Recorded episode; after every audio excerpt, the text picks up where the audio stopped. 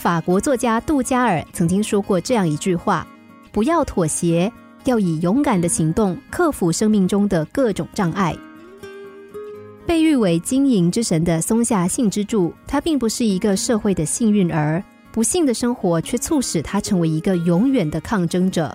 家道中落的松下幸之助，九岁起就去大阪做一个小伙计。父亲的过早去世，使得十五岁的他不得不挑起生活的重担。寄人篱下的生活，也让他过早的体验了做人的艰辛。一九一零年，松下幸之助他独自到大阪电灯公司做一名室内安装电线练习工，一切从头学起。不久，他诚实的品格和上乘的服务赢得了公司的信任。二十二岁那年，他晋升为公司最年轻的检验员。就在这个时候，他遇到了人生最大的挑战。松下幸之助发现自己得了家族病，已经有九位家人在三十岁前因为家族病离开了人世，这其中包括他的父亲和哥哥。当时的情况让他不可能按照医生的吩咐去休养，只能够边工作边治疗。他没有了退路，反而对可能发生的事情有了充分的精神准备。这也使他形成了一套和疾病做斗争的办法，就是不断的调整自己的心态，以平常心面对疾病，调动机体自身的免疫力、抵抗力和病魔斗争，使自己保持旺盛的精力。这样的过程持续了一年，他的身体变得结实起来，内心也越来越坚强。这种心态也影响了他的一生。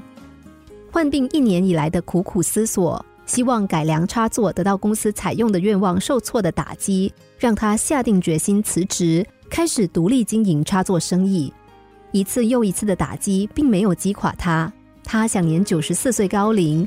这也向人们表明，一个人只有从心理上、道德上成熟起来，才可以长寿。之所以他能够走出遗传病的阴影，安然度过企业经营中的一个个惊涛骇浪，都在于他永葆一颗年轻的心，并且坦然的应对生活中的各种磨练。松下幸之助说过：“你只要有一颗谦虚和开放的心，就可以在任何时候从任何人身上学到很多东西。无论是逆境或顺境，坦然的处事态度，往往会让人更聪明。”其实，我们人生来就要面临各种各样的压力，这些压力对我们形成一种无形的折磨，使很多人觉得人生在世就是一种苦难。不过，我们不必这么悲观。生活中有各种各样的磨人的事，但是生活不一直在延续吗？人类不也一直在前进吗？很多事情，当我们回过头来再去看的时候，就会发现，生命经历磨练之后。反而更加欣欣向荣。心灵小故事，星期一至五晚上九点四十分首播，十一点四十分重播。重温 Podcast，上网 U F M 一零零三 t S G。